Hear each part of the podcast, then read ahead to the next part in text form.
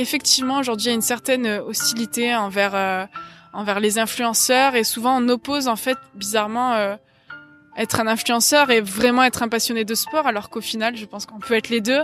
Et dans mon cas je je ressens pas vraiment trop trop d'hostilité. Alors parfois j'ai des petites remarques un peu piquantes. Bah, notamment, euh, comme on disait tout à l'heure, sur le fait que, que parfois je fais du sport en pleine journée, les gens s'imaginent que j'ai pas de métier alors que, que pas du tout. Je, je savais plus ce que je faisais là, je voyais plus l'intérêt en fait. Je me disais non mais, enfin, c'est bien d'aller au bout, mais enfin non, si c'est pour prendre aucun plaisir, quel est l'intérêt? Et j'avais vraiment envie de m'arrêter. Et en fait, il m'a dit non, c'est ça un ultra Lisa. Et en fait, il a presque rigolé. Il m'a dit mais en fait, à quoi tu t'attendais? C'est ça un ultra. Salut à toutes les trailers et à tous les trailers, c'est Nico au micro et vous écoutez Let's Try, le podcast.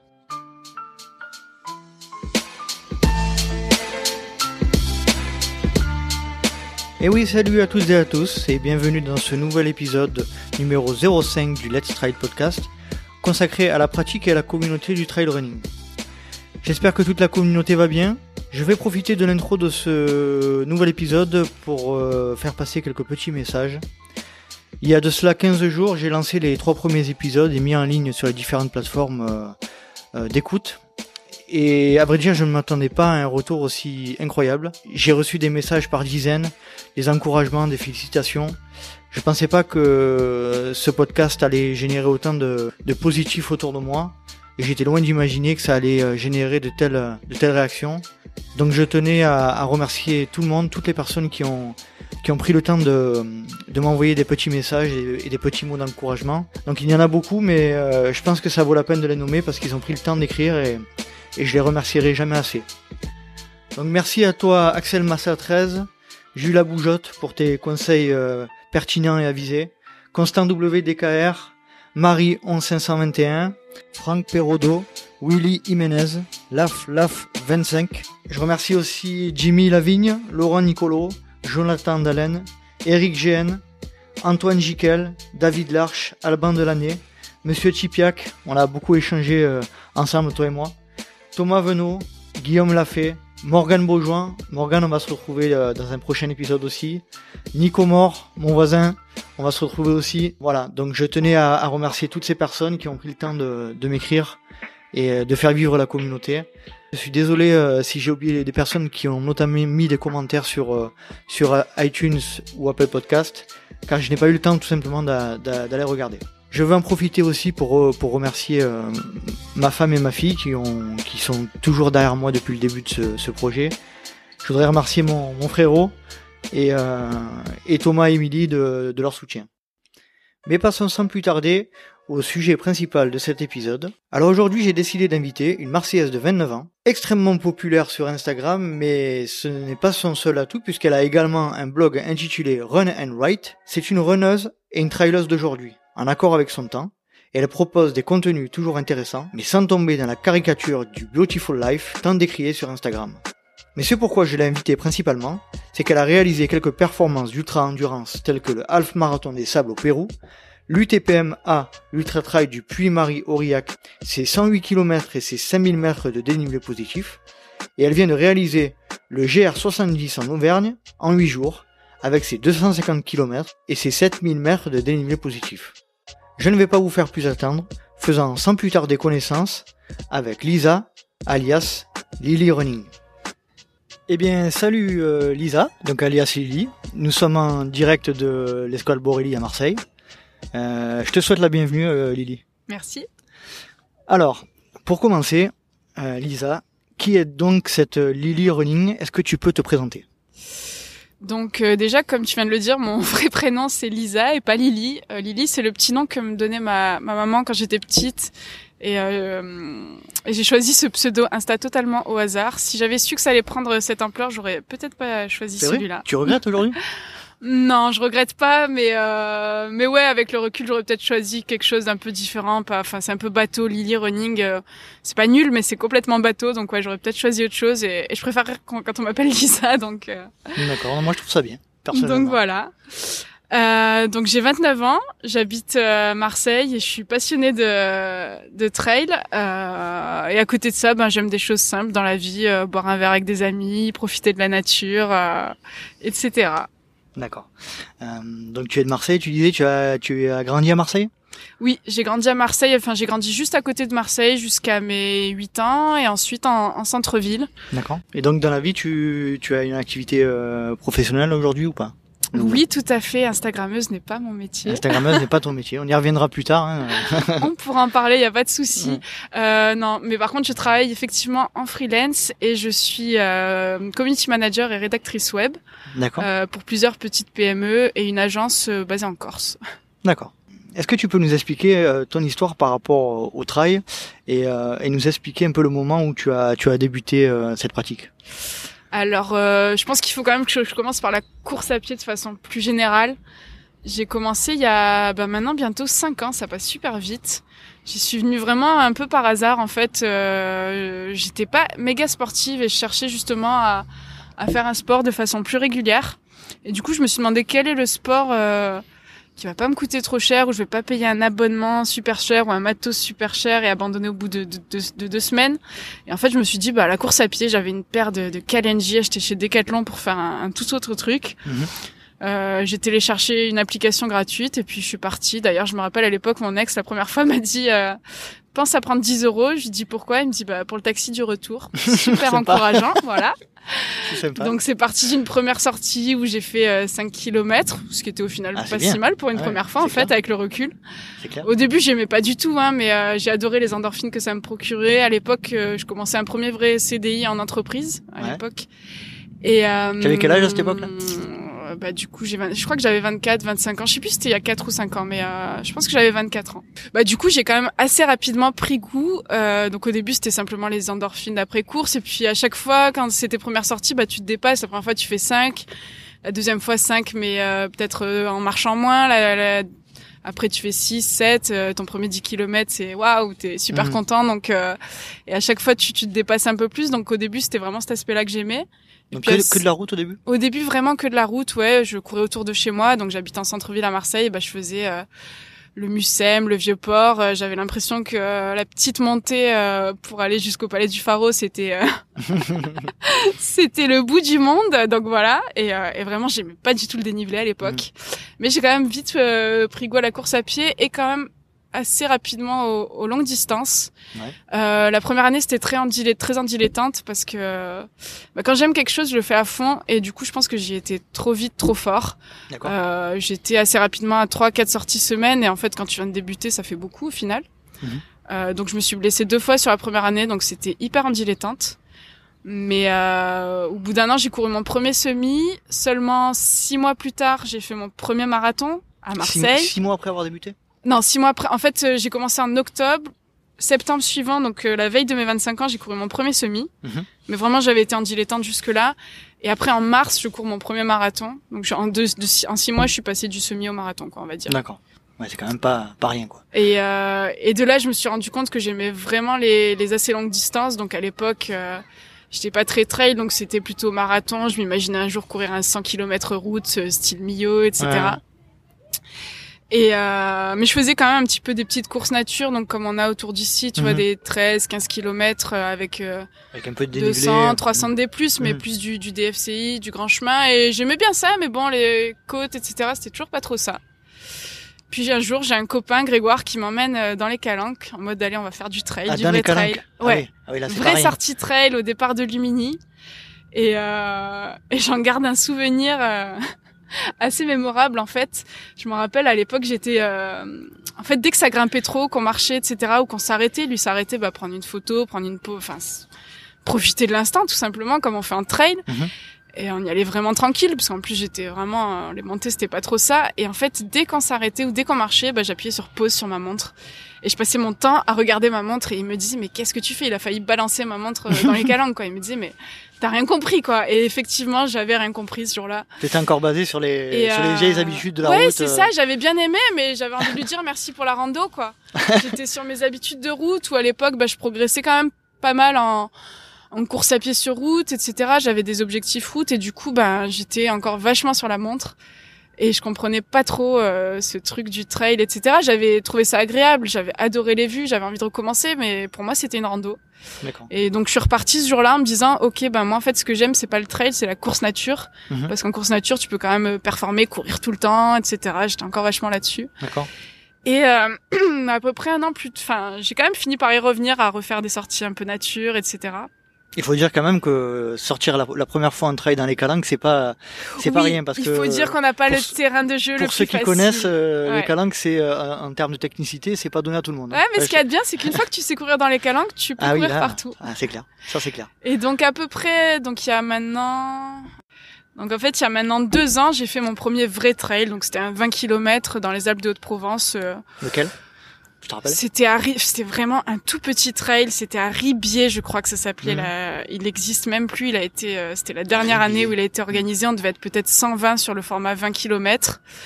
Euh, donc là, pour le coup, vrai trail, 20, je crois que c'était 18 ou 20 pour à peu près 1000 de D, un peu plus de 1000 de D+, donc un, un vrai format trail assez mmh. technique avec un passage en pierrier, etc. Euh, j'ai un peu subi parce que je suis partie un peu une main devant, une main derrière avec 300 millilitres d'eau, je crois. Mais euh, ce jour-là, j'ai vraiment commencé à apprécier. Euh, j'ai fini deuxième féminine, bon peut-être sur 12 ou 15, donc voilà, il n'y a pas beaucoup de mérite, mais mais je me suis régalée. J'ai éclaté quoi. C'était un, bon, un, bon, premier. Euh, ouais, ouais, là, et là, vraiment, pour moi, c'était euh, ce jour-là mon, mon, premier vrai trail. Mhm. Euh, deux ou trois semaines après, je m'aligne euh, sur un petit trail un peu plus connu, la 6 des Lacs à la Plagne. C'est donc mhm. la petite sœur de la 6000D. Ouais. 30 km pour 2000 de D+, je crois. Ouais. Donc là, c'était un vrai premier format trail alpin. Donc et pareil, je me suis vraiment régalée. Et de là, bah, j'ai vraiment commencé à prendre au trail. Mince, je me suis trompée en fait. Non, mon deuxième trail, c'était pas celui-là. C'était début juillet euh, dans le Champsor, le petit mhm. format de l'Ultra Champsor, mhm. euh, les fonds de Rouen, pareil, 30 km, 2000 D+. D'accord. Et j'en ai chié, mais j'ai vraiment adoré. Et pour moi, c'est vraiment là que j'ai eu le déclic et que je me suis rendu compte que bah, qu'au final, j'aimais vraiment ça. Que c'était ton truc. Voilà, et que c'était mon truc. Mhm. Alors au début, je pensais quand je m'y suis mise que j'allais pouvoir euh, cumuler euh, trail et courses sur route. Au début, j'aimais autant l'un que l'autre. Mhm. J'avais encore des objectifs route, euh, faire des marathons, des semis, améliorer mes mes chronos et puis les mhm. trails plus pour le côté plaisir, nature, découverte. Et ben au fil du temps, euh, naturellement, tu t'es ouais naturellement et assez rapidement, je me suis plus tournée vers le trail. Donc dans mes entraînements, pas vraiment, parce que comme j'habite en centre-ville à Marseille, bah, c'est beaucoup plus facile pour moi en semaine euh, bah, d'aller courir euh, sur bitume. Mhm. Mais euh, au niveau des courses, des objectifs, etc., je me suis quand même vite naturellement tournée vers du trail et euh, et de plus en plus long. Donc euh, été 2017, mes premiers trails dont je viens de te parler, mhm. des 30 kilomètres. Euh, hiver 2017, je cours la Saint-Élion, donc bon, euh, il y a le grand débat Saint-Élion trail ou pas, donc c'est pas vraiment un trail, mais ça reste quand même une course de nature. En tout cas, c'est l'ultra distance. Et voilà, et effectivement une première longue distance, je me suis régalée. Euh... Froid, j'imagine. Froid, oui, bah oui, c'est l'hiver, c'est l'année où il a fait euh, moins 5 degrés, ressenti moins 10, où il y avait de la neige au sol, mais honnêtement, je me suis éclatée, j'ai pas ressenti le le froid puisque j'étais bien couverte et, et c'était vraiment une super expérience. D'accord. Euh, 2018, donc euh, comme j'avais fait en 2017 la 6 des lacs, ben je m'étais dit euh, allez je reviens l'an prochain, je fais la 6000D qui est quand même un trail assez emblématique en France. Je sais pas si tu connais. De nom, mais qui fait combien de kilomètres C'est à la Plagne, c'est 65 km pour euh, bah, pas 6000 de D+ comme on pourrait le croire. D'accord. C'est en fait historiquement ça s'appelait la 6000D parce qu'il y avait 6000 de dénivelé au total, 3000 D+, 3000 D-. D'accord. Aujourd'hui, c'est 65 pour 3005 de D+, et 3005 de D-, forcément. D'accord. Et en fait, la particularité de ce trail, bon, déjà, c'est que c'est un des plus anciens trails officiels en France, mais aussi, euh, qu'en fait, tu pars de plutôt bas pour, euh, en fait, tu te tapes toute la, tout le dénivelé d'un coup. Tu pars de 1000 mètres à peu près, mhm. pour grimper à plus de 3000 sur un glacier. D'accord. Donc, tu vas euh, des pommiers, des pommiers jusqu'au glacier, c'est un peu, euh, leur euh, ouais c'est c'est l'endroit qui euh, qui représente la course quoi. C'est ça tu tu pars de ouais tu pars de super bas pour grimper à plus de 3000 mètres. Mhm. et donc tu te prends à peu près bah, sur les 3500 des plus t'en prends plus de 3000 d'un coup Et après, bah, la seconde partie de course, c'est quasiment que de la descente. Mhm. C'est un trail euh, pas du tout technique, mais vraiment sympa, beaucoup d'ambiance. C'est là où tu Euh, descends, tu finis dans une piste de bobsleigh, Non, euh, tu montes la pi- Ah, piste de bobsleigh à peu près à... dans la, dans la piste. Hein Ouais, Ah, ouais, tu, re- tu grimpes la, la, la piste et c'est assez rigolo. Il y a beaucoup d'ambiance, euh, il y a de la musique. quand t'arrives en haut, il y a toutes les familles, etc., les, les supporters qui sont là. Donc, euh, ouais, c'est en termes d'ambiance, je veux dire, si vous cherchez des trails vraiment nature, n'allez pas là-bas parce Mhm. que c'est ce que j'appelle un peu un, un trail de, de station de ski. On voit beaucoup les remontées mécaniques. Mhm. Il y a peu de, de, de vrais singles, de vrais passages techniques. Mais ça reste quand même super agréable. Il y a quand même des jolis paysages. On quand- monte quand même à plus de 3000 mètres, ce qui est pas le cas sur, euh, sur beaucoup de trails.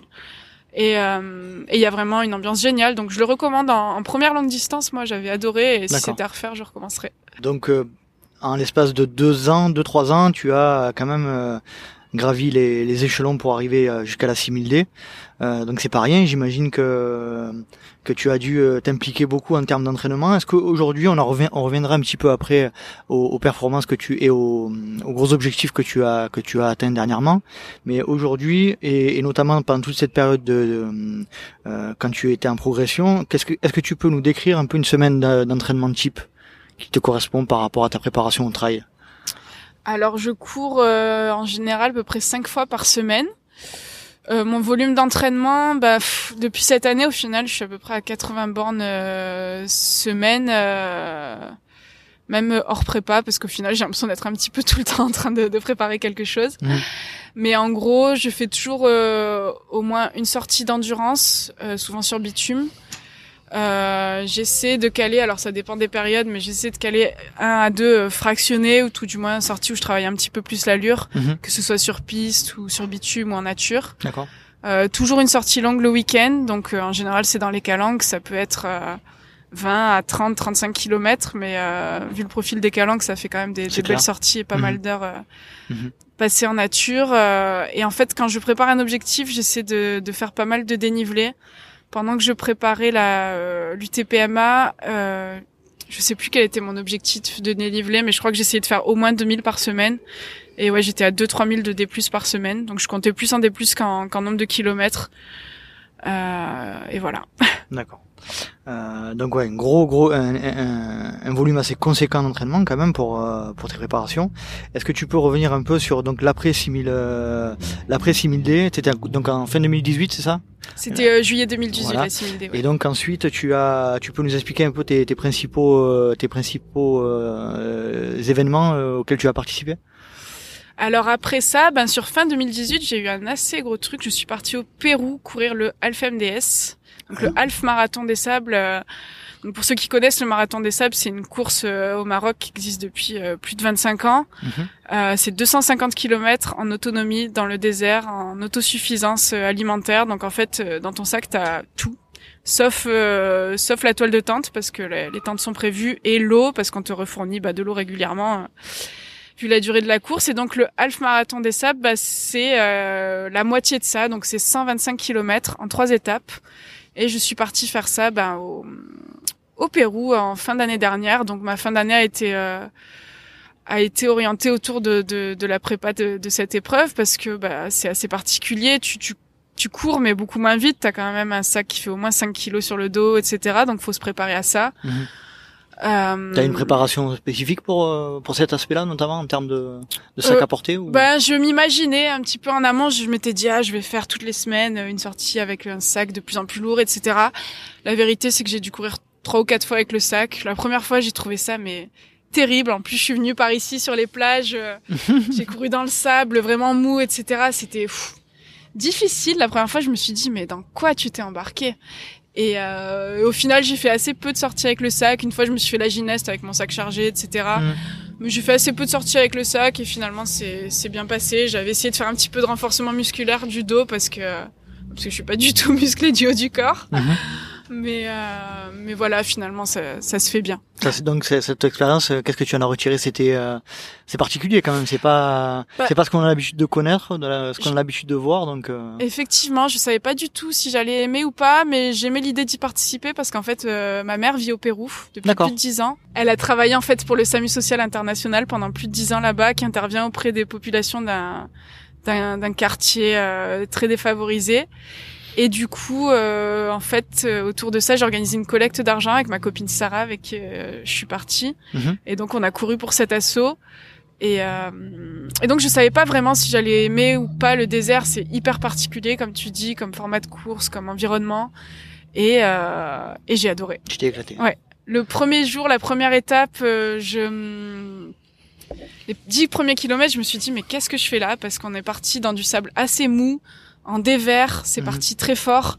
Donc les gens couraient vite et tout. Euh, Il y avait combien de participants euh, je saurais plus te dire 2 300 je Deux, pense. 300 Il y avait qu'un format de course, hein, il me Un semble. seul format de Mhm. course, effectivement. Mais euh, les barrières horaires font que c'est assez accessible à tous. C'est-à-dire que tu as vraiment du, du coureur qui cherche la performance et certains qui participent aussi au Marathon des Sables au Mhm. Maroc à euh, celui qui va faire les trois quarts du truc en marchant et Mhm. qui cherche juste à se dépasser, aller au bout de lui-même. Et vu que les barrières horaires sont assez larges, c'est vraiment accessible à, à tout type de coureur. D'accord. Euh, mais ouais, donc le premier jour, euh, pendant les dix premiers kilomètres, on partait dans du sable mou en dévers. Je me suis dit, waouh, C'est mal parti. qu'est-ce que je fais là? Et en fait, bah, bizarrement, dès la première grosse dune de sable, qui était euh, très dure à passer, parce qu'en gros, ceux qui n'avaient pas de bâton euh, faisaient un pas en avant, trois pas en arrière. Ah ouais. Euh, ouais, ouais, c'était euh, la première dune était très dure à passer, mais bizarrement, c'est là que j'ai commencé à, à aimer, à me sentir bien. Le reste de l'étape s'est super bien passé, l'étape longue aussi. La dernière étape, euh, pff, Et trois, trois presque étapes, trop c'est ça? Trois Oui, étapes, ouais, hein mais euh, très inégale au final. La Mhm. première fait à peu près 30. La deuxième euh, était 60 et l'étape longue, elle devait faire 70, mais ils nous l'ont, ils l'ont réduite à, à 55 ou quelque chose comme ça parce que les conditions météo étaient pas bonnes, on manquait de visibilité sur une partie. Donc on est parti très tôt le matin et ils ont un petit peu euh, raccourci l'étape. Mhm. Et la dernière était courte et roulante, c'était peut-être 20 bornes et, euh, et ça se faisait à peu près à 10 km heure. Il y avait peu de dénivelé, peu de sable, donc euh, voilà. D'accord. Mais j'ai adoré. À la suite de ce, de ce Half Marathon des Sables, tu, tu as enchaîné sur quoi derrière? Oui, donc aussi en été, l'été 2018, j'ai découvert les courses à étapes. J'ai, j'ai été sur l'UT4M, donc l'Ultra Trail des quatre, quatre massifs. massifs, ouais. Voilà. Lors de Euh, Grenoble, c'est ça? C'est ça. Mhm. Qui est vraiment un super trail. J'ai adoré. il a, il a été annulé l'année dernière, me semble-t-il. Cette année, il a été annulé. Ou cette ouais. année, ouais, c'est Mais l'an dernier, il avait eu lieu et du coup, j'avais euh, la possibilité d'y aller. Et euh, bah, j'aurais bien aimé. Bon, de toute façon, j'étais pas prête pour me lancer. En fait, il y a pff, tout plein de formats. Il y a, je crois, 15 courses en tout, Mhm. dont un ultra de 160 km, mais aussi un format qui est vraiment cool où en fait, tu fais sur 4 jours les quatre massifs. D'accord. Donc le premier jour, le Vercors, c'est des, des étapes d'à peu près 40-50 km. Donc le premier jour, le Vercors, Oisan, Beldon et Chartreuse. D'accord. Et en fait, euh, bah, moi j'étais dispo le jeudi, vendredi, parce que le samedi j'étais de mariage. Et du coup, je suis partie avec un copain faire euh, Vercors et Oisan. Et du coup, c'est la première fois que j'enchaînais euh, un trail à étapes sur deux jours et j'ai mais adoré. Donc le premier jour, je suis partie comme s'il n'y avait pas de deuxième jour à fond, etc. Le deuxième jour, je me suis dit waouh, mais qu'est-ce que t'as fait? J'avais un peu mal aux jambes. Je me suis dit je vais jamais y arriver. Et finalement, ça s'est bien passé parce que bah, au bout de 10 km, une fois que les muscles sont chauds, Mhm. bah ça passe, ça se fait bien. Et j'ai vraiment adoré ce format à étapes, donc j'ai renouvelé le truc sur le euh, Marathon des Sables au Mhm. Pérou. Et euh, j'ai eu très envie de recommencer, de recommencer ça en 2019. Et donc euh, je me suis inscrite bah, avec mon copain Xavier à la One and One. Dans 06 C'est ça, tu ça. connais bien. C'est la course organisée par euh, Germain Granger Oui. et, et Cathy Chine. Mhm. Et euh, effectivement, c'est dans l'arrière-pays niçois, Mhm. euh, les préalpes euh, maritimes. Et euh, c'est une course donc en deux étapes. Je crois qu'on faisait 50 et 30, quelque chose comme ça, 55 et 30, avec pas mal de dénives. Je crois c'est 5000 de D+ au global sur euh, sur les deux jours en duo. Et j'ai adoré avec mon binôme de course euh, Xavier, c'est un copain qui court sur euh, sur Marseille aussi. On Mhm. fait pas mal, on, on court pas mal ensemble dans les calanques et, et on fait pas mal de courses ensemble. Et en général, on se régale bien. Donc, euh, donc voilà, on était parti avec une bande de potes et on a vraiment adoré. Et puis ensuite, ben, j'ai enchaîné sur ma prépa euh, pour mon tout premier 100 km qui était donc euh, l'UTPMA. Donc, euh, ouais, est-ce que tu peux nous parler euh, de la manière dont s'est déroulé ton premier 5 km Donc l'UTPMA, je, euh, pour ceux qui savent pas, c'est l'ultra trail du Puy-Marie Auria qui a 108 km et 5000 mètres de dénivelé positif. Donc est-ce que tu peux nous nous en parler, euh, euh, nous faire un, un- un tableau de ta préparation et, euh, et puis de ta course en général? Alors ma préparation, bah, j'en parlais euh, un petit peu plus tôt. J'ai fait à peu près, euh, je faisais 80 à 100 km par semaine et euh, au moins 2000 de D+ toutes les semaines, voire Mhm. 3000. C'est beaucoup, je pense. euh, honnêtement, je pense pas qu'on ait besoin de faire autant de volume pour se préparer pour ce type de distance. Faut pas avoir peur et se dire waouh, j'ai pas le temps pour ça. Attendez, j'ai un job, une vie. Mhm. Euh, j'ai aussi un job et une vie, mais euh, mais c'est vrai que j'aime beaucoup euh, faire beaucoup de volume d'entraînement. C'est comme ça. J'optimise pas forcément mon entraînement euh, en faisant ça, je pense. Mhm. Euh, je pense qu'on peut s'entraîner de façon plus efficace, mais bon, moi c'est c'est comme ça que je fonctionne et c'est comme ça que Donc, en gros, je kiffe en fait. Tu arrives à l'UTPAMA sans avoir ra- radicalement euh, changé ta préparation habituelle. Si, si, j'avais quand même quand même, beaucoup augmenté mon volume, et, mais depuis, je l'ai pas vraiment réduit, c'est ça le problème. Ah, c'est ça, ça, c'est le souci ça. mais si, si, c'est à partir de ce moment-là vraiment que j'ai commencé à faire... euh, Avant, j'étais plutôt à 70 bornes semaine, donc là, c'était plutôt 80-100. Là, hors période de prépa, on va dire que je suis à 70-80. Mhm. Et j'ai vraiment commencé à faire beaucoup de dénivelé. Par contre, je faisais pas du tout autant de dénivelé avant. Je courais plus en ville euh, et, euh, et dans les calanques le week-end. Là, pendant cette prépa-là, j'ai- je faisais majoritairement du trail et beaucoup de dénivelé. D'accord. Et donc une fois que donc est-ce que tu peux nous parler un peu du de- du départ de cette course dans l'état d'esprit dans lequel tu étais en arrivant euh, Bah, je suis arrivée euh, bizarrement se- sereine. J'étais avec un copain, Jérôme, qui lui était euh, un peu stressé, mais peut-être parce que lui savait déjà ce que c'était. Il avait déjà couru euh, la TDS, euh, l'Endurance Trail des Templiers, euh, un autre 100 km dont je connais plus le nom. Donc voilà, il savait déjà ce que c'était et du coup il était un peu stressé. Un autre copain, lui, qui avait déjà échoué deux fois sur cette même course et qui était là ben, pour la terminer. Du coup, les deux flippaient un peu et moi, ben, bizarrement, j'étais sereine. En fait, je me suis reposée un maximum les jours avant. Euh, il faut savoir que la course part le vendredi soir à minuit. Oula. Euh, mais c'est top en fait. Ouais, parce en fait, que ouais. tu commences par la nuit quand t'es en pleine forme et puis après t'as, tu finis deux jours donc c'est c'est plutôt cool. Et, et donc on s'est euh, reposé un maximum euh, le jour de la course en fait. euh, dans- on était dans un refuge vraiment super sympa où on a eu des super repas, on a pu se reposer tout l'après-midi et je suis arrivée bah au moment du départ sereine. Donc euh, il faut savoir que les filles étaient à l'honneur, on était à peu près 70 ou 80 filles au départ Sur combien de participants? Sur euh, 6 ou 700 participants, donc c'est pas énorme. hein. Euh, donc le nombre de participants est volontairement euh, limité. hein, Mhm. euh, Tu peux resituer un peu euh, la localisation du trail, c'est euh, Aurillac, C'est- Aurillac, voilà, c'est autour Massif de... Central C'est ça, D'accord. c'est ça, c'est ça. Et donc, Et donc tu, euh, tu tu commences ta course et tu te sens globalement bien. Donc euh, au départ de course, ouais, donc comme je disais, les, les filles étaient à l'honneur, on nous a fait Mhm. partir en fait euh, première de la course. D'accord. on était tout devant. Et les 500 premiers mètres, on était tout devant. Et même les élites, les garçons ne, ne nous doublaient pas, en fait. Donc on, ça part assez fort. Enfin, assez fort. Pas si vite que ça, mais pour un ultra, c'est rapide. 12 km heure, euh, voilà, avec, Mm. les, avec les filles, etc. Au bout de 500 mètres, bon, ben, les chevaux sont lâchés, les garçons doublent. Mais du coup, le départ est assez rapide. Je pars avec euh, mon copain Jérôme, etc. Très vite, il me dit, bon, on va peut-être se calmer un petit peu. Donc on ralentit l'allure, on se met dans notre rythme, euh, mais les sensations sont bonnes. Euh, les premiers kilomètres, vraiment tout se passe bien jusqu'au premier ravito. Euh, J'avais juste quelques petits problèmes de frontal ou je sais pas si c'est parce qu'il y avait beaucoup de brume, mais je voyais pas très bien, donc c'était un peu gênant. Mhm. Et donc le début de course se passe très bien, sauf qu'au 30e kilomètre, Jérôme se tord la cheville euh, très fort. Et en fait, euh, donc il avait très mal. Euh, au début, bah, j'ai voulu rester avec lui. Il me disait par devant, par devant. Je voulais rester avec lui. À un bon moment, il me dit non, je te rattraperai plus tard. Il y a pas de Hmm. souci, pars. Donc je le laisse, je passe le second ravitaillement et en fait, euh, peut-être une demi-heure plus tard, je reçois un, message de lui qui me dit ben je suis arrivé au ravito, j'ai été obligé Hmm. d'abandonner. Le médecin m'a dit de pas repartir parce que En parce torse. que, voilà en torse, euh, ça servait à rien quoi de Mhm. d'aggraver la situation. Du coup, petit coup au moral, mais bon, je me suis reboostée parce qu'à ce moment-là, un petit peu plus tard, le, le jour se lève, donc euh, ça redonne un petit peu de baume au cœur. On arrive vraiment sur la plus belle partie de la course. Donc là, à ce moment-là, j'étais encore en pleine forme. J'arrive à la base de vie, au kilomètre 50 et quelques, euh, sur un super rythme. Je me sentais encore très bien.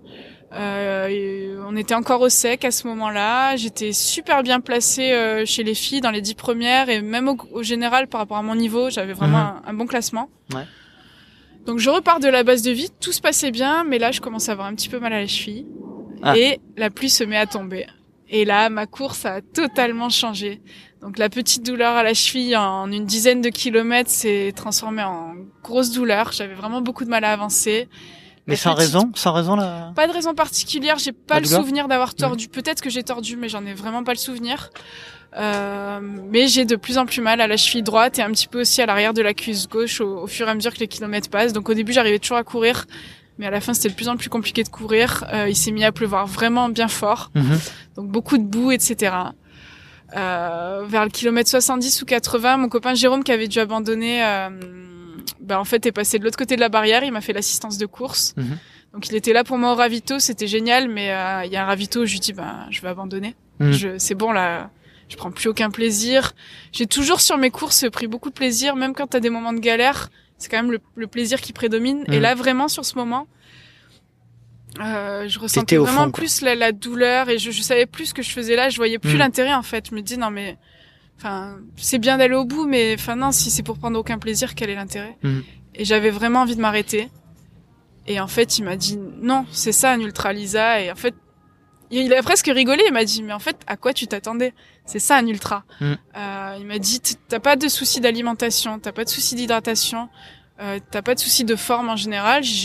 En fait, hormis ma grosse douleur, j'étais pas fatiguée, j'arrivais à bien boire, j'arrivais, je mangeais très bien à tous les ravitaux, il y avait pas de souci à part la cheville. Il m'a dit si c'est que ça, non, t'arrives à avancer, bah tu repars. Peu importe le temps, tu t'en fous là, t'es en train de te faire doubler par plein de coureurs, Mhm. tu t'en fous, t'es pas venu là pour faire un temps, t'es venu là pour finir. Mhm. Et donc bah il me pousse à repartir, la pluie s'était un peu arrêtée, donc je me mets au sec, je repars, je repars, la pluie se remet à tomber super fort. Une vraie galère quoi, mais euh, bon, un pas, un pas après l'autre, un pas Mhm. devant l'autre, un kilomètre après l'autre, j'ai fini par euh, atteindre le bout de la course euh, et, euh, et sans regret parce que ouais, c'était quand même une super expérience. J'en- garde à la fois un souvenir très difficile émotionnellement et physiquement, parce Mhm. qu'émotionnellement vraiment ça a été dur. J'ai vraiment, ça a Mhm. été très long et très dur. Mais bon, le passer la ligne d'arrivée de son premier sang, ça a pas de prix et, euh, et j'ai vraiment adoré. Ouais. Ça file les frissons. ouais. Euh, moi, j'ai ressenti un peu la même chose. euh, Bon, euh, comme je, je dis à chaque fois, le, euh, mon plus gros objectif, ça a été les Templiers, donc ça a été quelque chose de, pour moi, de d'extraordinaire. hein. Et euh, dernièrement, j'ai fait euh, le trail de Sercheux, euh, le 50 km avec ces fameux 4000 mètres de dénivelé. Ouais, j'en- je l'ai pas fait, mais on m'a dit que c'était un très beau trail. Euh, très beau, très dur. Et j'ai euh, j'ai eu- j'ai eu tout ce qu'on peut avoir euh, dans une course euh, qui se passe mal, en fait. Enfin, si, ah, sur la première moitié, je suis plutôt, je suis plutôt pas mal.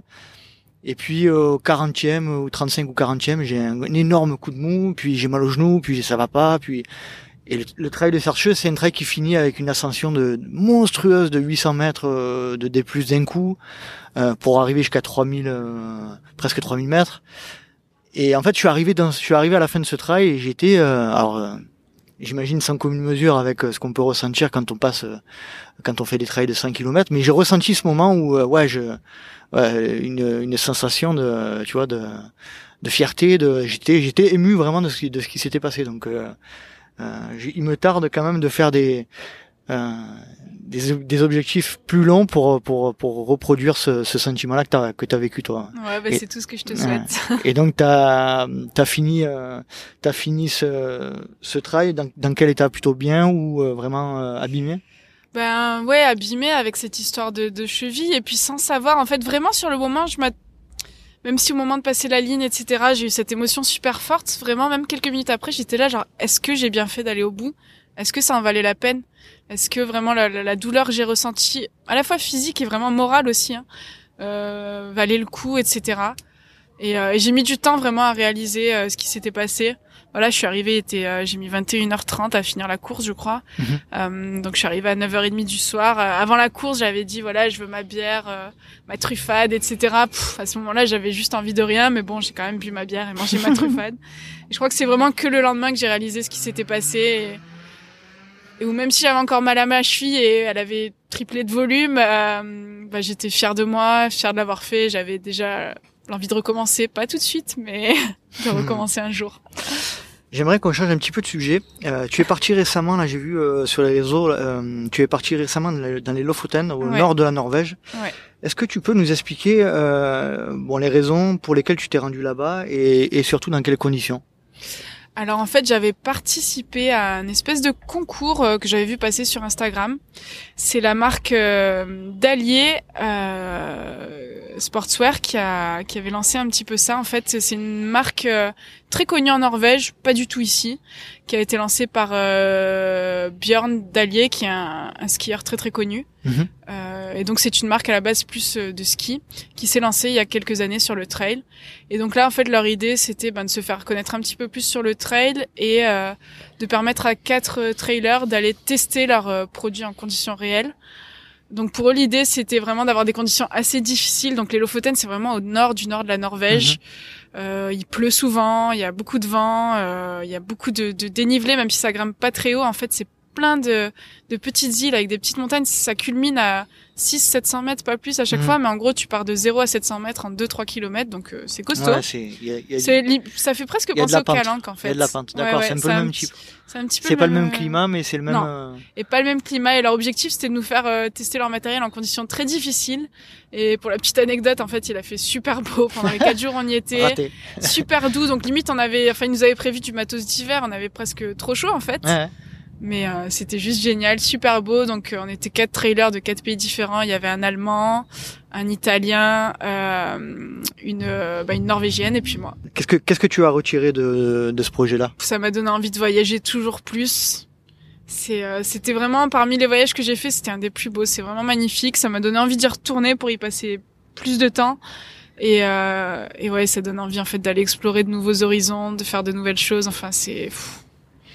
Voilà quoi. Ouais, Les étoiles plein les yeux, quoi. C'est ça. Et donc la Norvège, c'est donc tu disais c'est euh, très technique, mais euh, euh, ouais, j'imagine que les, les paysages sont sublimes et que et que ça n'a rien à voir avec ce qu'on ce qu'on peut vivre ici, quoi, ce qu'on peut voir ici. Non, non, et plus particulièrement, alors, la Norvège, c'est déjà très beau. J'avais déjà eu l'occasion d'y aller auparavant à Bergen, dans le sud de la Norvège, et je m'étais déjà bien régalée.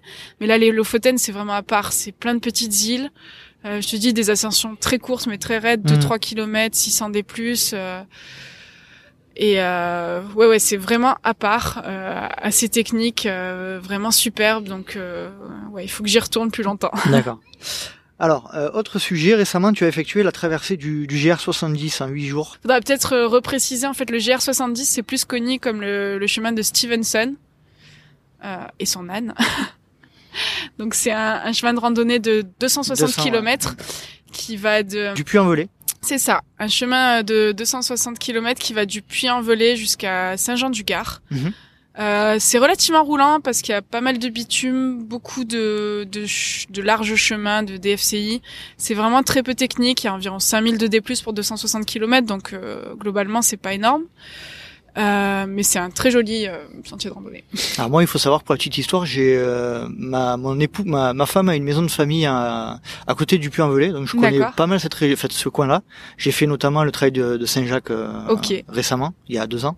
Et c'est vrai que c'est des endroits euh, très très très sauvages. Enfin, tout- moi, je parle de toute la partie Haute-Loire euh, jusqu'au nord de l'Ardèche. D'accord. Euh, voilà, ça c'est des c'est des c'est des endroits qui sont qui sont vraiment super. Quel était l'objectif du projet et est-ce que tu peux nous faire un petit retour d'expérience? Alors pour être honnête, je me suis plus laissé embarquer qu'autre chose, donc euh, bah, par ma copine Laura que vous connaissez tous plus sur le sous le nom de, de Footrack. Elle m'a proposé ça en mars dans un dans un train. Euh, elle m'a dit euh, Lisa, euh, pff, elle elle adore faire euh, des choses comme ça en fait en itinérance etc. Elle m'a dit Lisa cet été j'ai envie de faire le, le GR70, tu viens avec moi? Je lui dit ouais bah d'accord. Je ne savais même pas ce que c'était. Elle me dit GR70. Je savais pas combien de kilomètres c'était ni rien, mais bon. euh, elle me lance sur l'idée et moi, euh, bah, je, la- je l'ai suivi quoi. Donc à la base, il y avait rien qui motivait réellement ce projet, hormis le fait que que j'adore effectivement les trails à étapes, les trails en itinérance. On avait déjà fait l'été dernier un petit séjour dans les volcans d'Auvergne. On avait fait sur quatre jours euh, 110 kilomètres, quelque chose comme ça, et, et on s'était vraiment régalé. Donc là, elle m'a proposé de recommencer sur euh, un format plus long en, en 8 jours. Donc euh, bah, j'ai foncé. T'as français. Quel retour d'expérience tu peux nous faire là-dessus? Comment comment ça s'est passé globalement? Bah, c'était vraiment génial. Euh, comme je le disais, c'est vraiment un GR très roulant. Du coup, je pensais que j'allais euh, beaucoup marcher, gérer mon effort, aller sur une allure vraiment rando course. Et là, bon, bah, même si j'allais pas bien vite, au final, j'ai quasiment tout le temps couru Mhm. parce que c'est relativement roulant. Donc, euh, à part sur quelques montées où j'ai marché, les étapes euh, passaient assez vite. On n'a pas rendu le truc trop difficile. En... Enfin, Ouais, vous êtes je pas donné, minimise pas l'effort, vous mais n'êtes pas euh, donné des objectifs trop importants dès, minimise- dès le départ. je minimise pas l'effort, mais en fait, on s'est limité à 30 à 40 km par Ouais, jour. quand même. Ce qui fait que le matin, on partait vers euh, vers 9 heures et en fait, on finissait en tout début d'après-midi et on avait bah, le reste de la journée pour profiter euh, bah, aussi bien du lieu où on arrivait que que des gens parce que humainement, ça a été une super expérience. Mhm. Euh, et puis on avait ben tous les deux on bosse en freelance donc on avait nos ordinateurs pour euh, pour pouvoir travailler un petit peu mais euh, mais voilà en fait on courait euh, 4 5 heures par jour et on avait quand même euh, du temps pour nous. On aurait pu doubler les étapes et ça aurait été là beaucoup plus compliqué je pense. Ouais, c'était une espèce de mélange entre un, entre un- entre des vacances voilà, et des, ouais, vacances, des, du vacances un peu et, euh, sportives voilà ouais, c'est c'était- ça. C'était tout. Est-ce que tu peux euh, réagir à ça? Salut le podcast, salut Lily. Vous devez certainement beaucoup parler des aspects sportifs de ce GR70. Comment tu as géré, ce que tu as mangé, quelle a été ton étape préférée, quels ont été les moments les plus difficiles, mais moi j'aurais une question relative à ce GR70. Quel est ton moment non sportif préféré? En effet, comme on arrivait hyper tôt à 13 ou 14 heures, euh, on avait une sorte de deuxième journée qui démarrait et je voudrais savoir le moment que tu as préféré dans ces moments où on ne courait pas. ah elle exagère c'est vraiment une question difficile parce que humainement il y a eu des des moments euh, assez incroyables à peu près tous les jours on a fait euh, bon faut, faut dire ce qui est le GR70 c'est un GR de vieux non non c'est méchant enfin Ah ouais. C'est pas c'est pas du tout négatif ce que je dis, mais c'est vrai, c'est c'est plutôt un GR de retraité, surtout début septembre, parce que comme je disais, il est assez accessible Ouais. techniquement, etc. Donc il y avait beaucoup de personnes d'un certain âge et en fait, on, on s'est régalé au niveau des rencontres. Et c'est difficile de choisir un seul moment. Je veux dire, on a croisé tellement de personnes. Il y avait ce monsieur José qui avait fini quatre ou cinq fois l'UTMB. Euh, et qui était là un petit peu en train de, de draguer des randonneuses. il y avait cet autre monsieur dont je me, je me rappelle plus de son prénom, mais en fait, il nous a raconté un, un soir, euh, voilà, on était dans des refuges, donc on dînait avec tout le monde à la table, et puis on commence à discuter avec lui, et puis là, il nous explique qu'en fait, un jour, il a marché de Compostelle jusqu'à chez lui, près de près d'Annecy. Donc, euh, je sais pas, deux ou trois mois de Compostelle, marche. c'est à- en Espagne, non Si je me dis pas de bêtises. Saint-Jacques de Compostelle, ouais. Et euh, jusque chez, il est rentré jusque chez lui de Saint-Jacques de Compostelle. Donc Mhm. tout le monde va à Compostelle, bah lui, il est rentré de Compostelle jusque chez lui. Donc deux ou trois mois de marche à coup de 30 km par jour. Donc des choses assez incroyables Ouais. et impressionnantes. Et ces personnes, en fait, qui avaient toutes eu une histoire assez folle. Et puis c'était très drôle, en fait, sur le GR, ils, ils nous encourageaient tous. En fait, on les rencontrait le soir au dîner, puis le lendemain, partaient plus tôt que nous. Et au moment où on les doublait en courant, ils nous encourageaient à fond, etc. C'était... euh, c'était vraiment très drôle. Il y a aussi eu euh, ce couple de, de, de personnes en, en camping-car qui ont qui ont euh, sauvé Laura euh, le jour où elle s'est perdue. On devait faire 30 km, elle s'est retrouvée à en faire plus de 40 avec très peu d'eau. C'était sur la fin du GR, il faisait quelque chose comme 30 degrés ce jour-là. Mhm. Et euh, elle était vraiment en galère et en fait, ben, ils l'ont aidée, ils lui ont donné de l'eau, ils voulaient carrément euh, l'inviter à déjeuner, des choses comme ça.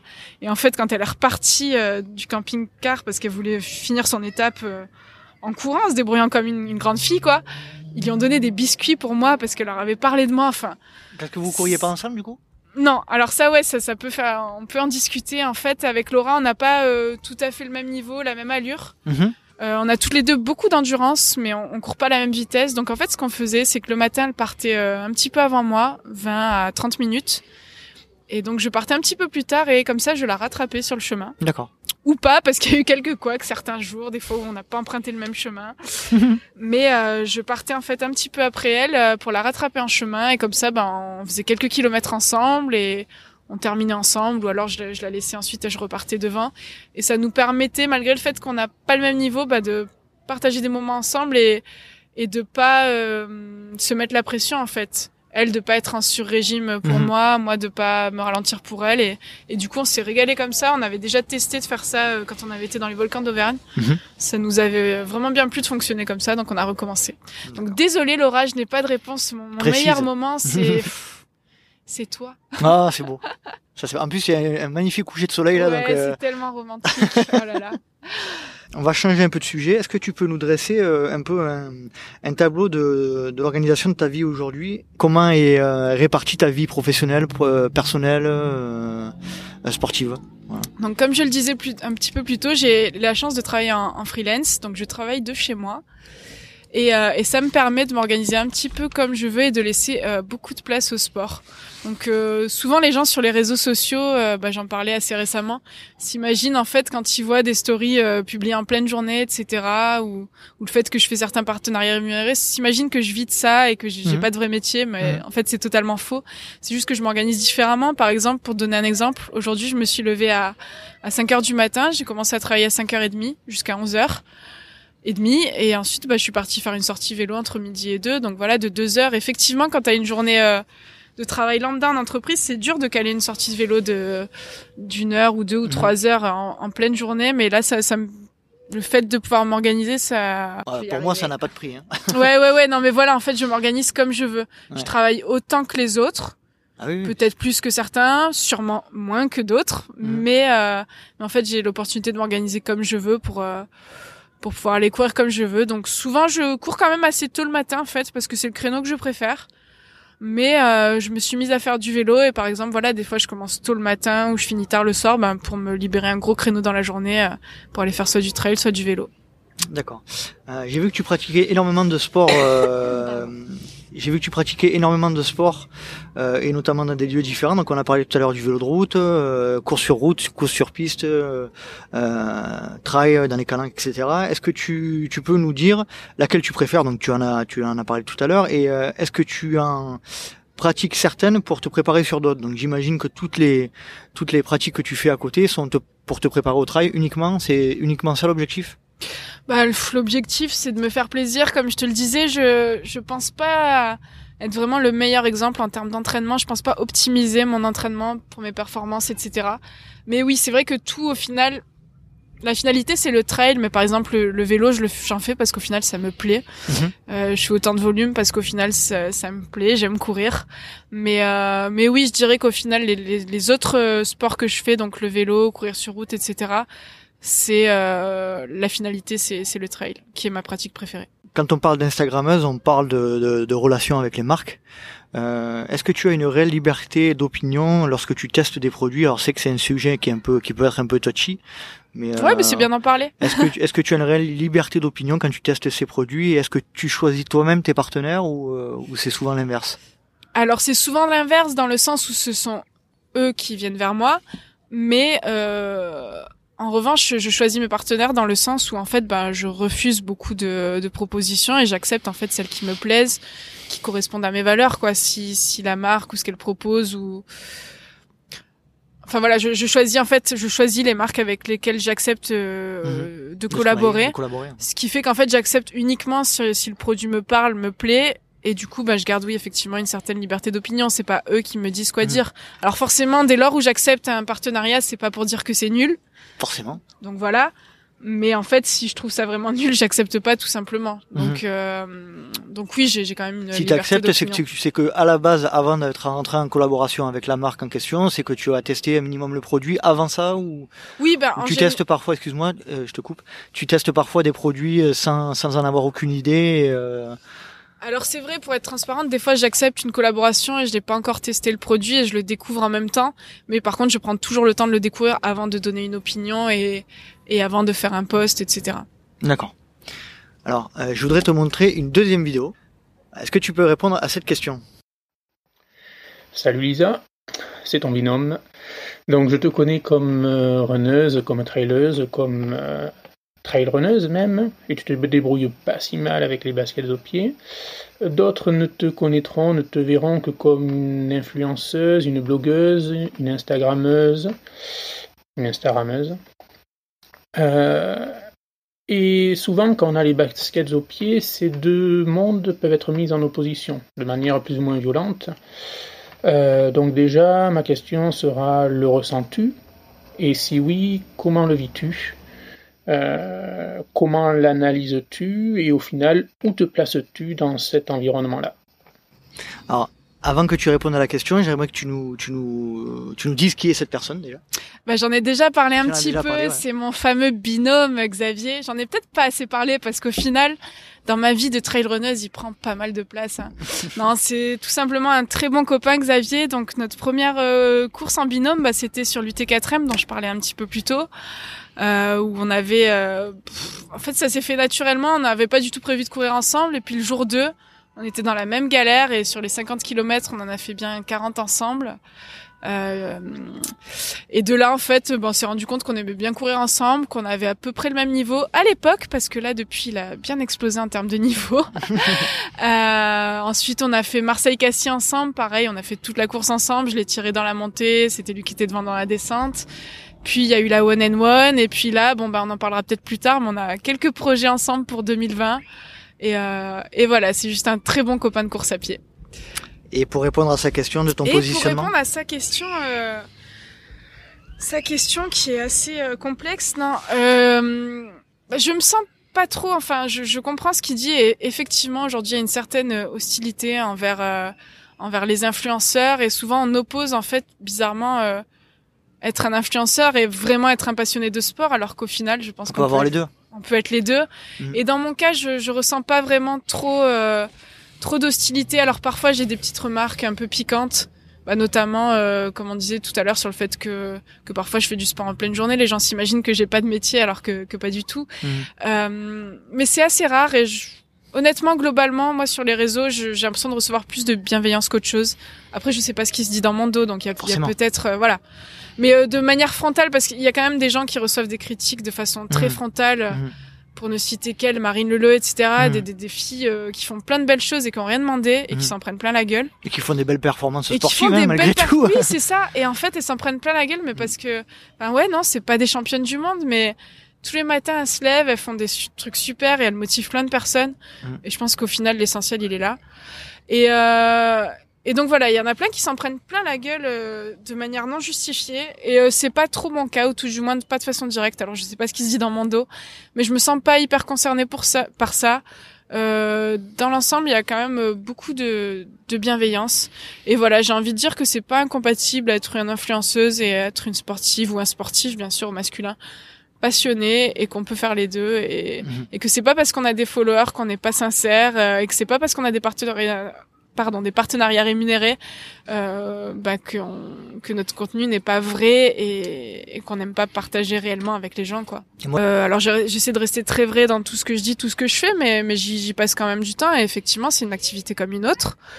Euh, et puis j'ai envie de dire ceux à qui ça plaît pas en fait ils ont juste pas voilà ils regardent pas et puis tout se passera bien pour eux quoi. Je pense qu'il y a de la place pour tout le monde. Wow. Moi, je pense qu'aujourd'hui, ce qu'on ce qu'on reproche en fait aux influenceurs aussi, et ça, par contre, je je peux comprendre qu'il y ait euh, qu'il y ait une certaine euh, hostilité hostilité vis-à-vis de ça, c'est qu'aujourd'hui, les marques en fait consacrent de Mhm. plus en plus de, de budget aux influenceurs, et donc les gens ont l'impression qu'elles consacrent plus de budget aux influenceurs et moins aux vrais athlètes.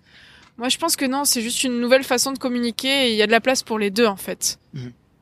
Après, c'est vrai que euh, j'ai écouté euh, pas mal de podcasts euh, francophones euh, récemment qui parlaient de cet aspect-là. Et effectivement, quand on se place du point de vue d'un d'un athlète euh, à proprement parler, hein, sur piste ou, ou sur route, euh, et qui a des performances extraordinaires et qui euh, n'arrive pas à vivre euh, et quand il- et qui voit euh, une influenceuse euh, avec des, des contrats de partout euh, parce que elle a, elle a énormément de followers, c'est vrai que ça peut ça, ça peut le rendre ça peut le rendre un peu haineux. Ça honnêtement aussi. et non non mais oui non mais ça je comprends que Enfin, ça puisse amener une aigri, certaine fru- oui oui je comprends que ça puisse amener une certaine frustration et et je trouve ça oui bah dommage que certains athlètes de très haut niveau aient justement un petit peu de mal à, à vivre de leur euh, C'est pas votre faute quoi entre guillemets. hein. oui voilà mais c'est pas notre faute C'est Ouais, la, la faute, c'est aussi la responsabilité de euh, de, de nos fédérations qui euh, qui, qui qui ne les accompagnent peut-être pas assez. Voilà. Effectivement, ouais, je pense. Enfin, dans l'idéal, ce serait bien qu'il y ait une place pour tout le monde, Bien sûr. aussi bien pour les athlètes de haut niveau qui puissent vivre euh, de leur euh, Mm. de leur passion. Mais euh, je je vois pas en quoi euh, les influenceurs empêchent ça en fait. Complètement. Euh, pour revenir un peu sur la pratique du trail à proprement parler, et notamment du ultra trail, c'est une question que je pose à tous mes, invités sur ce podcast. Euh, Est-ce que tu peux me donner ton regard par rapport au regard justement des non-initiés et des gens de l'extérieur sur la sur la pratique de l'ultra trail, qui est souvent, de mon point de vue, euh, très négatif. Et qui, qui est assez, comment dire, euh, qui, qui, qui ne cherche pas à, à comprendre euh, l'objectif de, de nos objectifs en termes de, de performance. Est-ce qu'il t'arrive toi d'être confronté à des gens qui sont, euh, par rapport au fait que tu fais des, des performances de d'ultra, qui sont euh, critiques euh, euh, gratuitement ou...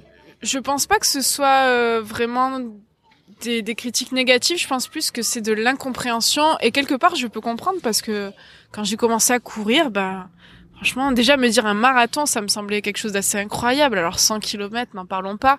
Et en fait, je peux comprendre que vu de l'extérieur, quand on n'est pas dans ces sports-là, ben, ça paraît quand même assez incroyable. Et c'est fou, on se demande pourquoi. Et, et même quand les gens te demandent pourquoi, ben, t'as du mal à donner des, des raisons vraiment euh, tangibles. Mhm. Au fond de moi, je sais pourquoi je fais tout ça, mais c'est dur de donner les vraies, les vraies raisons euh, Mhm. de façon, euh, de de façon compréhensible, surtout pour quelqu'un qui pratique pas ces sports-là. Donc, euh, Et toi, mais comment j'ai- tu réagis J'ai par pas l'impression que ce soit plus négatif que ça. Alors des fois, il y a des petits, euh, des petits pics, genre voilà, pourquoi tu fais ça, enfin. Mais euh, j'ai pas pas l'impression que ce soit forcément euh, très négatif et, et mes réactions, c'est que je demande pas aux gens de comprendre ni de faire ce que je fais en fait. Donc, euh, il faut bien. tout pour faire un monde en fait. Euh, quelle est la vision avec laquelle tu regardes notre sport aujourd'hui Euh, Là, je parle plutôt euh, la vision côté euh, athlète de haut niveau, euh, comment dire, course à course à gros budget, etc. Comment tu, tu sens quelque chose qui est en train de, de, de changer ou pas par rapport à ça? Bah, j'ai envie de dire que je suis arrivée un peu tard dans tout ça. Moi, ça fait que deux ans que je pratique le trail, donc donc en fait, je fais un petit peu partie de, de cette vague qui se sont mises au trail euh, quand c'est devenu à la mode. Alors, je fais pas ça parce que c'est à la mode, mais j'avoue et j'assume que je fais partie bah, des, des gens qui ont Mhm. découvert ça il y a pas si longtemps que ça. Bah, au final, je trouve qu'on s'éclate tout autant sur une petite course que sur une course à, à gros budget où il y a plein de monde, etc. Mhm. Donc, euh, j'espère qu'en fait, on va réussir à trouver une espèce d'équilibre et surtout pour, pour préserver la, la nature et, et l'aspect euh, bah, l'aspect sympa des courses où on n'est pas là à faire la queue euh, Mhm. sur un sur une montée en single quoi. Mais euh, Donc à chaque fois que je pose cette question, j'ai quasiment à peu près toujours le même retour. C'est euh, j'espère qu'on va arriver à garder quelque chose de à taille humaine. C'est c'est un peu Ouais. l'idée euh, qui à ressort taille humaine et, et préserver la nature aussi. Mhm. Parce que c'est vrai qu'on n'y pense peut-être pas assez. Alors les, les courses ont de plus en plus d'e- d'engagements euh, éco-responsables, donc on trouve souvent euh, plus de gobelets plastiques, etc., etc. sur les sur les ravitaux. Mhm. Mais mais à côté de ça, bah faut penser au fait de préserver les chemins. Enfin, Mhm. quand t'as 1000 coureurs qui passent sur un single, c'est pas non, non plus totalement anodin. Et euh, et voilà, je pense que ouais, il y a l'aspect garder la taille humaine, mais aussi euh, préserver la nature. D'accord. Et donc ça, cet aspect aussi écologique qui ressort systématiquement. Donc j'ai fait euh, un, 7 ou 8 interviews et ça- systématiquement ça ressort dans chaque interview. Donc c'est Ouais, parce que c'est- je pense- bah, c'est dans l'air du temps et c'est super important au final. après Enfin, euh, La planète va mal, hein, et, et je pense que quand on fait du trail, c'est qu'on aime la nature et que Mhm. forcément on est euh, préoccupé, impacté par ça. Ok. Euh, Est-ce qu'on peut parler euh, des prochains objectifs euh, sportifs que tu t'es fixés? Oui, tout à fait, avec grand plaisir. Alors là, sur la fin d'année, euh, mon dernier gros objectif, ben, je vais me réaligner sur la Saint-Élion. Ouais. Euh, donc je, je commence là à me préparer pour C'est ça. en octobre? Non. Non, c'est euh, le, c'est toute fin novembre, le Ah, fin novembre. jour de novembre, Oui. euh, D'accord. dans la nuit du 1er décembre. Donc ça, c'est mon gros objectif de, de fin d'année. Et ensuite, euh, sur 2020, bah, j'ai le calendrier qui est quand même déjà plutôt bien rempli. Euh, donc en avril, euh, je te l'annonce en exclu parce que je leur ai pas du tout parlé sur Merci. les réseaux. Merci, c'est gentil. Ouais, grosse Quel, exclu. quel honneur.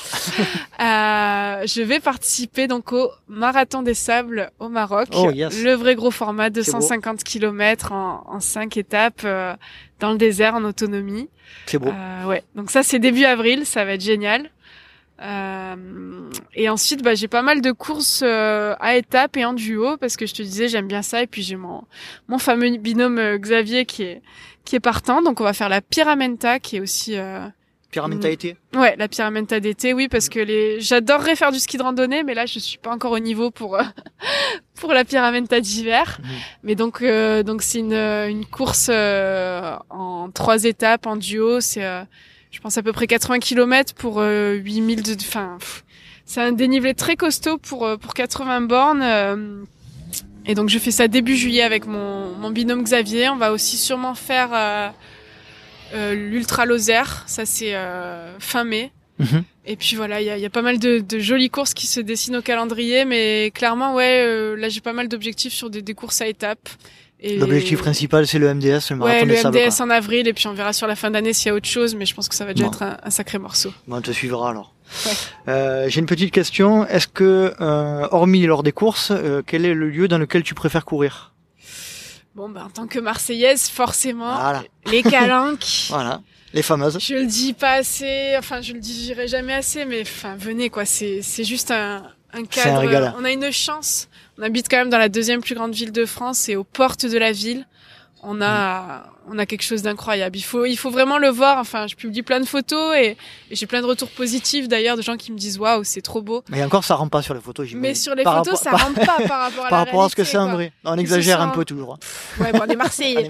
Non, mais euh, honnêtement, c'est très beau. Il y a les... en termes de dénivelé, alors même si ça grimpe pas haut, on n'a rien à envier au trail alpin. Je veux dire, euh, Ça, quand t'as un trail d'environ 30 bornes ici, pff, par exemple l'Alpin Trail de, de Pichori, Pichori, ouais, c'est. c'est 30 bornes pour 2000, c'est à peu 2000. près les mêmes ratios Ah que, que les trails alpins parce qu'on grimpe pas haut, mais c'est raide Et c'est plus technique. et c'est et c'est technique. Voilà, pour ceux qui connaissent un peu le GRV en Corse, ben ça se rapproche un petit peu plus fait. de ça, quoi. Tout à fait. Donc euh, et c'est vraiment un très beau terrain de jeu quand on est.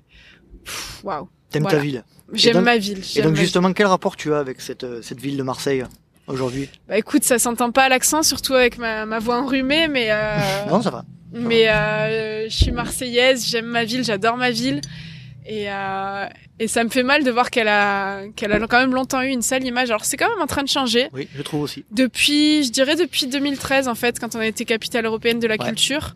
Euh, bah faut dire que ça a quand même pas mal bougé. Depuis ça bouge euh, culturellement parlant, Mhm. mais aussi euh, à plein de niveaux et c'est vraiment une belle ville pleine de richesses qui a, qui a plein de choses euh, différentes à offrir. C'est hyper cosmopolite et c'est ça qui est, qui est génial.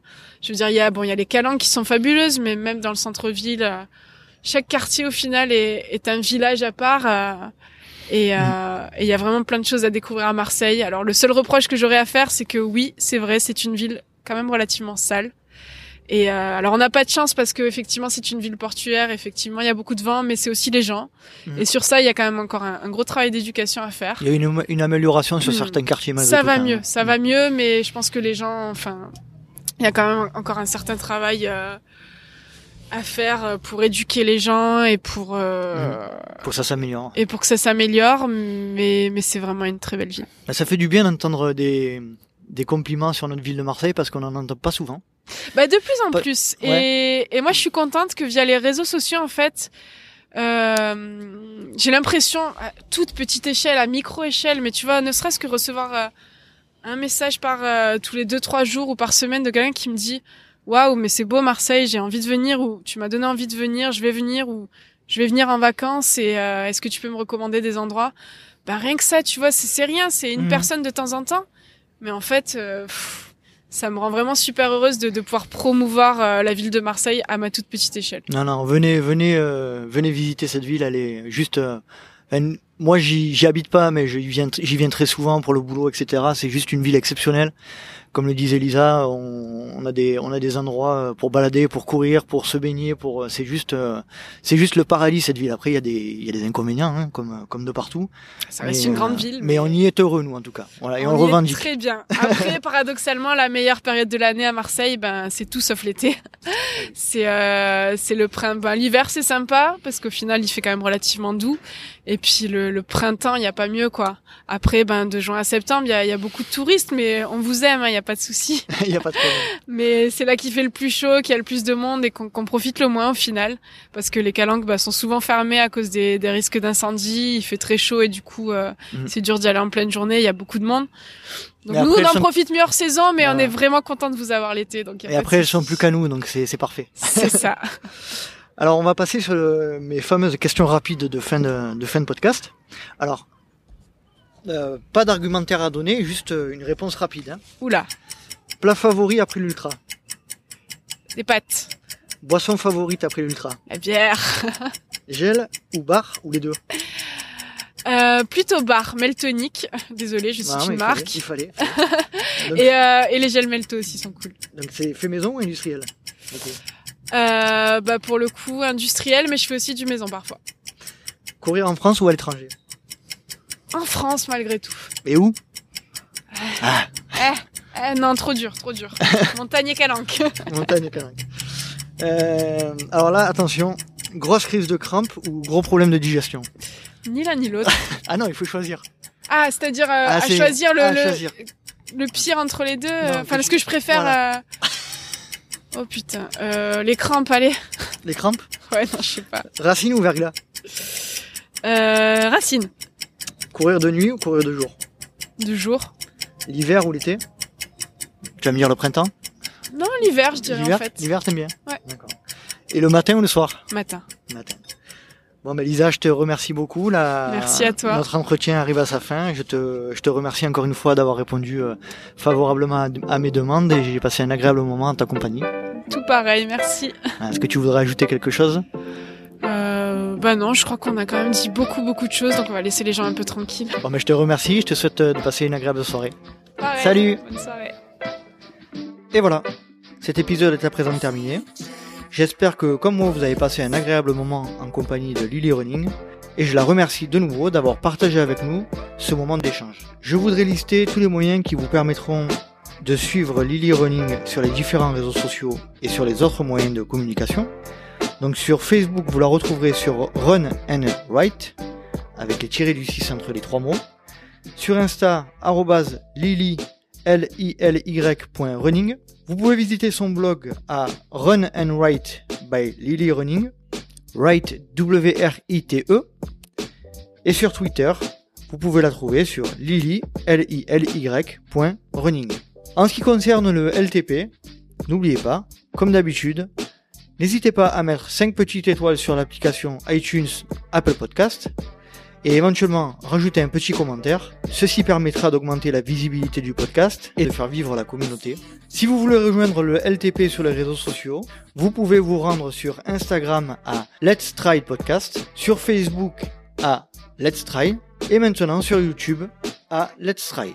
J'espère vous retrouver pour un prochain épisode du Let's Try Podcast et d'ici là, n'oubliez pas, si vous pensez que c'est impossible, faites-le pour vous prouver que vous aviez tort.